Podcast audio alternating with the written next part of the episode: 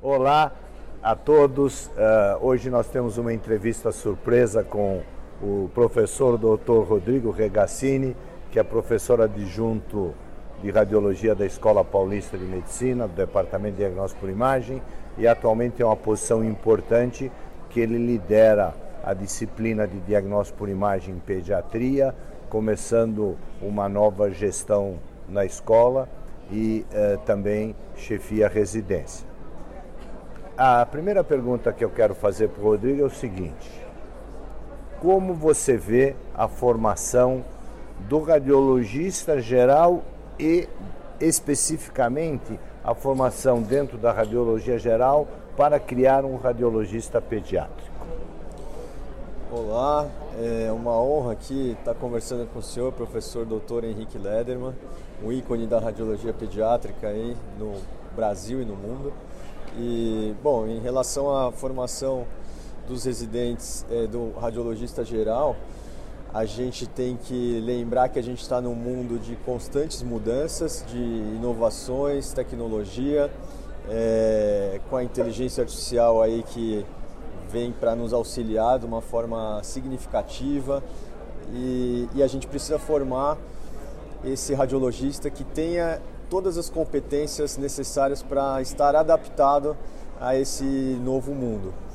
E, e, essas competências que a gente precisa desenvolver nada mais são do que voltar às origens, voltar a ser como o radiologista era lá na origem, é, um clínico que sabe do doente, que sabe todo o caso do começo ao fim, que pode auxiliar na conduta, que pode auxiliar na integração com as diversas especialidades. Então a gente tem que sair um pouquinho daquela coisa só de processamento ali daquele pequeno pedaço de olhar o exame e dar um laudo e se envolver por inteiro desde a da, da, do, da parte clínica até a parte de conduta é, e abraçar o caso como o caso fosse seu. É um pouco o que o senhor fazia, depois até gostaria que o senhor contasse um pouco dessa história. Só para complementar, a parte da formação da radiologia pediátrica. Quem sabe um dia a gente tem um sonho aí de ser uma, uma residência independente de radiologia pediátrica. Tá. Uh, quanto tempo você acha, num programa atual, que é do colégio de três anos, que deva ter treinamento na especialidade de pediatria? Olha, a gente tem um, um currículo de três anos que a gente tem que dividir em abdômen, neuro, tórax, músculo esquelético, cabeça e pescoço, aí o setor é dividido, a gente tem que mudar isso também, porque o cara roda no R1 no raio-x, no R2 no ultrassom, no R3 na ressonância, e a gente acaba compartimentalizando, o ideal seria que a gente visse como um todo, né? E, e, e, o tempo não, não, deixa a gente conseguir colocar mais tempo na pediatria. A gente precisa de mais tempo na pediatria, a gente precisa de, um, de, um, de tempo em oncologia que a gente não faz, a gente faz compartimentalizado, vê na cabeça, vê no tórax, vê no abdômen, cada um vê, vê uma parte. A gente precisa ter emergência, a gente precisa ter um estágio de interconsulta. Então, assim, o ideal é que pelo menos a gente passasse de 3 para 4 anos para a gente poder encaixar.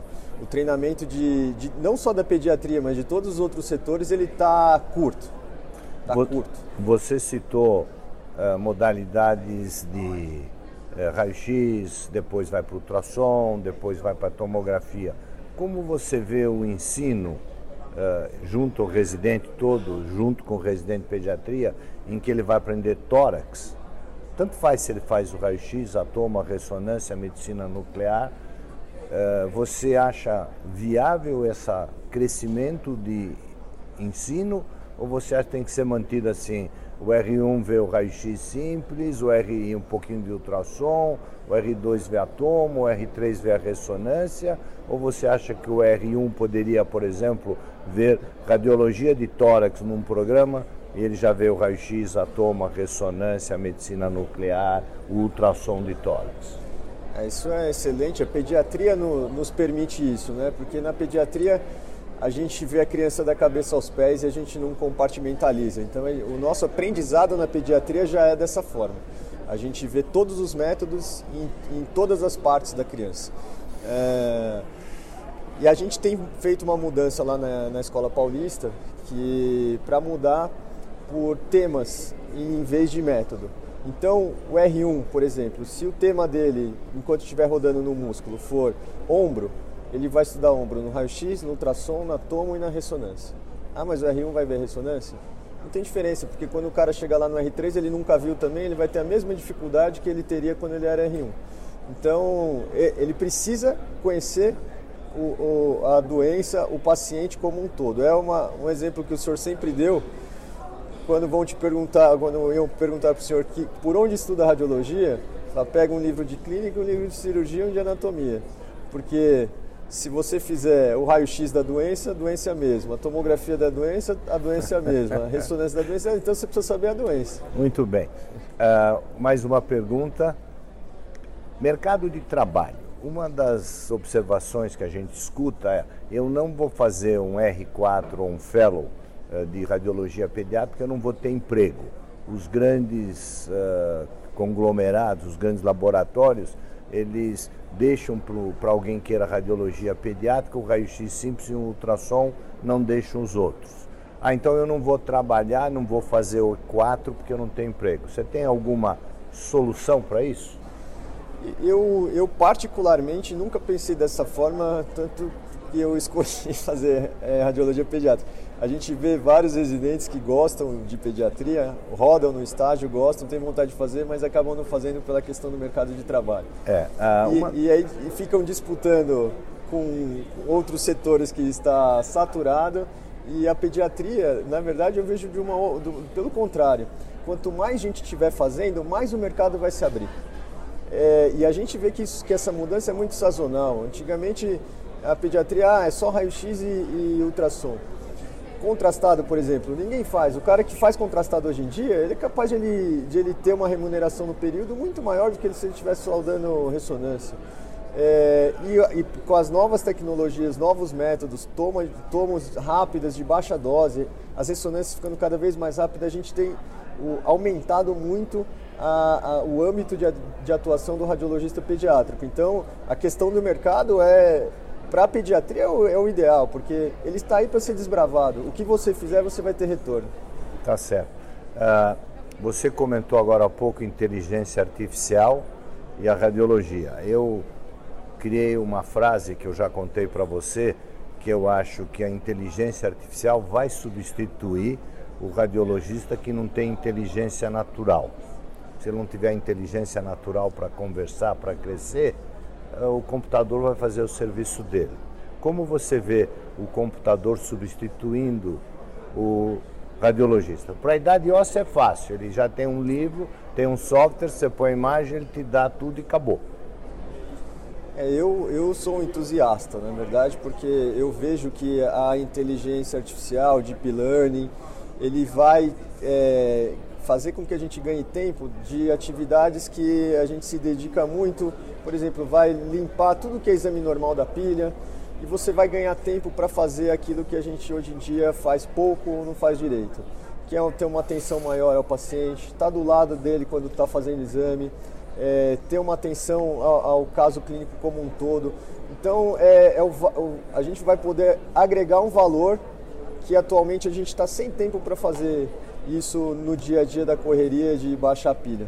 Como você coordena hoje a residência de radiologia na Escola Paulista, é, como você vê a quantidade de reuniões que os radiologistas devem ter, radiologista radiologista, a gente senta na salinha e a gente conversa e nós sabemos tudo, ou a quantidade de reunião que o radiologista tem que fazer com os clínicos e os cirurgiões, onde eles vão discutir e vão participar dessa reunião. Como você vê isto? É, as reuniões radiológicas, radiológicas, é, muitas vezes elas, pra, em termos de ensino, acaba criando uma falsa ideia de que aquilo que a gente está discutindo é realmente importante. E você só sabe o que é realmente importante quando você faz a reunião com o clínico. É, é muitas vezes a gente vê isso acontecendo, né? O laudo elaboradíssimo, muito bem feito, e o clínico lê, mas não responde a pergunta. Então, a, o fato de você entender exatamente o que você precisa é, para prestar um serviço e, e, e, fazer parte de uma forma significativa de um caso e também acompanhar, porque isso é um outro problema, né?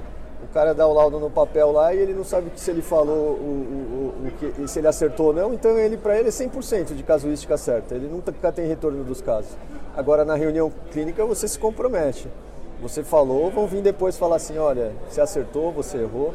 Então é, é, é, é, só assim que a gente cresce e se desenvolve. Em termos de ensino é fundamental.